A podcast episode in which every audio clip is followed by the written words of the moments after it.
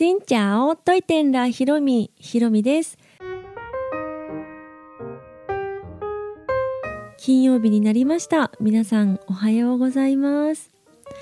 私昨日ですねいつも通り動画編集をしようと思いまして動画編集ソフトを開いたんですけど全然動かなくなってしまって終了しようとしても終了できなくってもう固まった状態になっちゃってたんですね。でどうしようと一日考えてそしたらこのファイナルカットの問題じゃなくってパソコンの問題じゃないかと思って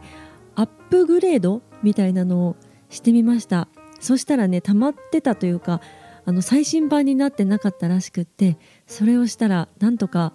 あのサクサク普通に普通通りに動くようになってしかも最新バージョンになったのでいろいろ変わっていましてやっぱアップデートは欠かさずやらなきゃなというはい教訓になりました。で私パソコン買った時とか携帯を買った時にアプリのアップデートはすることは知っていたけどパソコンとか携帯自体のこう変わっていく最新版にしなければいけないっていうのを知らなくってでその名残でそういうのは後で後でみたいなねアップグレードしますか？って出てくる時にまあ後でいいかなとか夜間にやってくれるかなとか思ってでいいえいいえばっかやってたらはい固まってしまうので皆さんのパソコンもぜひ携帯電話もねチェックして最新版にして一番新しい状態ではい使っていきましょう。そういえば私あの携帯電話でね電話が最近1ヶ月ぐらい前かな？携帯で電話ができなくなっちゃってそろそろ壊れたかなとか、まあ、全然新しいんですけどね壊れたかなと思ってキャリアの会社に電話したんですけどね解決せずなんでかなと思っとったらこの最新版になってなかったからうん、こうやってアップグレードしないと電話とかもできなくなっていくということで今一度皆さんもチェックしてみてください。というわけで今日はいただいたメッセージについてお答えをしようと思います。インスタの方でいただきました。デミさんからいただきました。お読みします。はじめまして。私は日本で3歳と5歳の娘を育てる専業主婦です。YouTube とても参考にさせていただいています。8月頃家族で初めてベトナムに2週間から1ヶ月ほどのロングステイを検討しています。ベトナムのおすすめの場所や過ごし方を教えていただきたくご連絡いたしました。はじめは子どもの語学に何か役立てばと思ったのですが少し難しいように感じ実際はどうでしょうか。日本では味わえない経験をしたり楽しく過ごすことができたらと考えています。格安ホテルやコンドミニアムがいいかひろみさんが子連れでロングステイされるとしたらどのように過ごされるか参考にさせていただきたいです。質問だらけで申し訳ありません。お時間ある時にお返事いただければ幸いです。ということです。夏休みに初めてのベトナムでロングステイということでね、初めての国でそれだけ長く過ごすと不安もたくさんあると思うんですがまずホーチミンかハノイかダナンかどこに行かれるのかちょっと わからないですが例えばじゃあホーチミンだと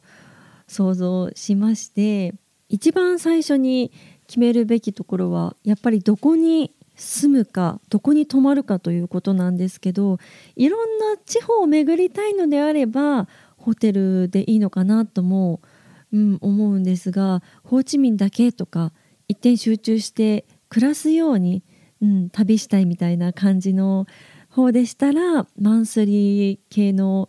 マンションとか1週間からとかってあるのかな？でも1ヶ月とかだったらあると思いますしあとエアビーみたいなところにしてみるっていうのもいいかなと思います。私はベトナムでホテルとエアビーに泊まったことがあるんですけどエアビーはねやっぱ住める感じです。本当にマンションの一室っていう感じなのでなんだろうキッチンもありますし調理道具も一応ある、まあ、向こうで調理はね正直する気にあまりなれないというか ね、スーパーとかもなかなか日本に置いてあるものと違うので結局食べに行っちゃったりするんですけどでも本当にマンションのとかアパートの一室なので冷蔵庫もねそんなホテルの小さなものじゃなくってちょっと大きめのがあったりとかあとすごいいいなと思ったのが洗濯機があること、うん、洗濯できるのはとてもありがたかったですね。一応ランドリーはその辺にありますけど使い方が難しかったりとか機械式じゃなくってそこのランドリー屋さんのおばちゃんにこうやってキロ単位でお金が発生してっていう感じなのでそういうのが大変だなという人はエアビーとかを使ってみるのもいいかなと思います。そう考えたらコンドミニアムとかもうんいいんじゃないかなと思いますね。あと場所問題。場所問題。ね子連れで行かれるということで多分田舎の方とか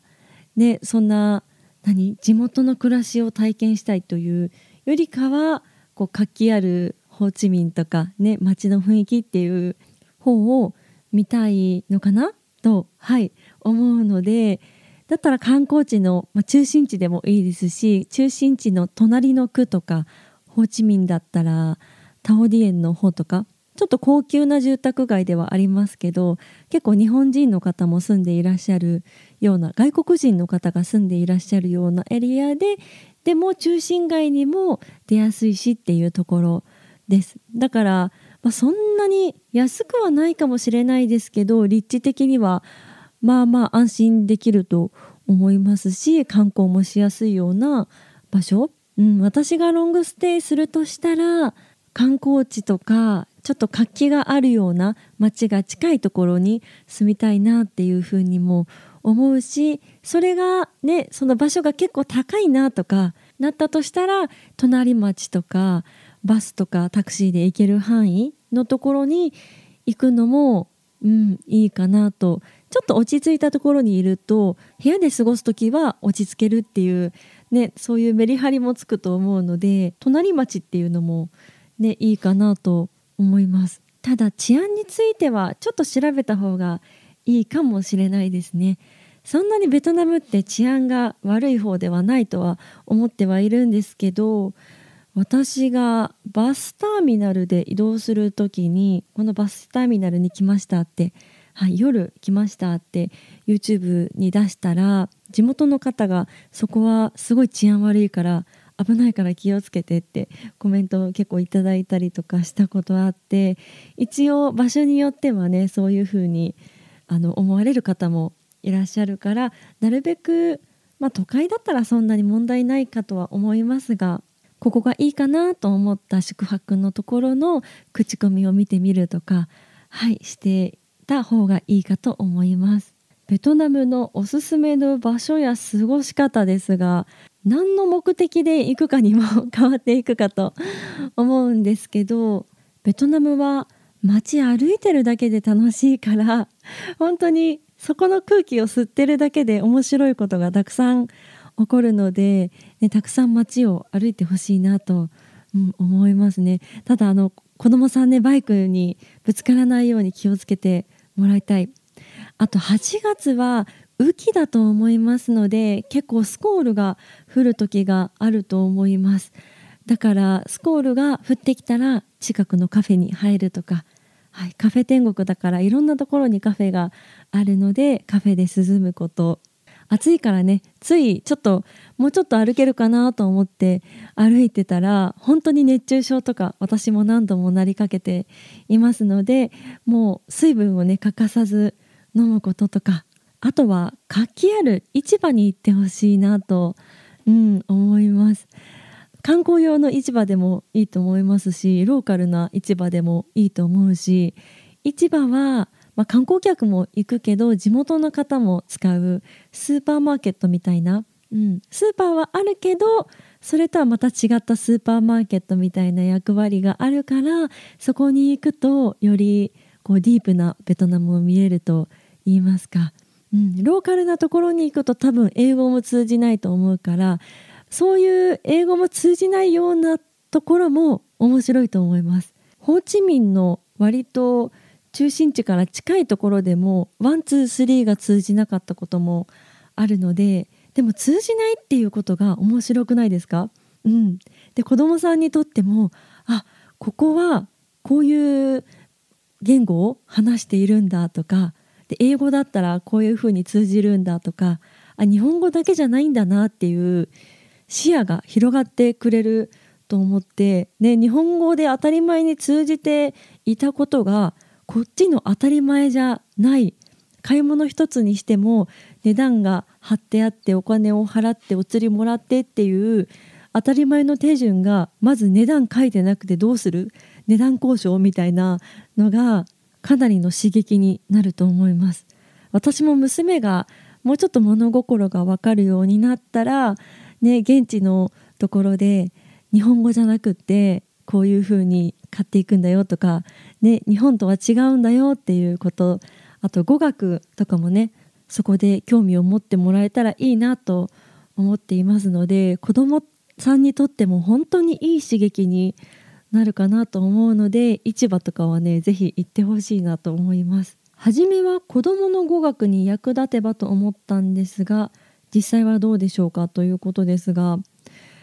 どうなんですかね。ベトナム語を知りたいとかベトナム語に興味持ってるっていう状態だと本当に現地にいることってすごい一番大きい実りがあることだなと思うんですけど英語とかだとそこまでじゃないかなという感じ。ま向こうねベトナム語はもともとベトナム語があの国の言語なのでベトナム人の方も英語を勉強している日本人も英語を勉強しているような同じ状態なので日本語英語ってあるじゃないですかあのアップルとかストロベリーとか英語を喋ってるようで日本語なまりになっているみたいな感じのがベトナム人の方もね結構ベトナムなまりの英語なのでその発音で英語が学習できるかといったらそうでもないかなという感じがします。でもお店とかねカフェとか入ると店員さん英語できる人結構いらっしゃるからそこで英語で会話することによって子どもたちにこう英語に興味持ってもらえたりっていうインスピレーションを与えることはできるかなと、うん、思います。そんな感じのちょっとまとまってない返答になってしまったかもしれませんが2週間から1ヶ月のロングステイということでもうベトナムを選んでくださったことがすごい嬉しいです。うん、で子どもさんたちにもねいい影響になってもらいたいですし大人にとってもなんか楽しいことといえばルーフトップバーとか夜景が素敵なお酒飲めるような場所が結構たくさんあります。でそこも日本ほど高くないから、うん、私が行ったサイゴン川沿いの M バーというところはお酒モクテル飲んだのかな？が1杯1,000円ちょっととかあとフルーツ盛り合わせが1,000円ぐらいですごいの日本だとね多分もっともっとするようなところででもベトナムは夜風がねちょっと気持ちいい感じで夜景もすごいキラキラ光っているようなところで優雅な時間を過ごすことができます。そういうところもね結構子どもさん普通に入れるところなので安心していくことができるのでもう贅沢な時間を過ごしてほしいなと思いますあとは今のところ2週間以上15日以上はビザが必要になってくるのでその申請も忘れずに行ってください。というわけで今日はデミさんの質問にお答えをしました。どうもありがとうございました。この配信は毎週月水金各種ポッドキャストとスタンド FM で配信をしています。日々の出来事やベトナム旅行についてまた皆さんからいただいたお便りについてもお答えをしていますお便りフォームからスタンド FM の方はレターから質問やメッセージこんなことお話ししてほしいなど送っていただければ嬉しいですそれではまた次の配信でお会いしましょう。へんがっぷらーい。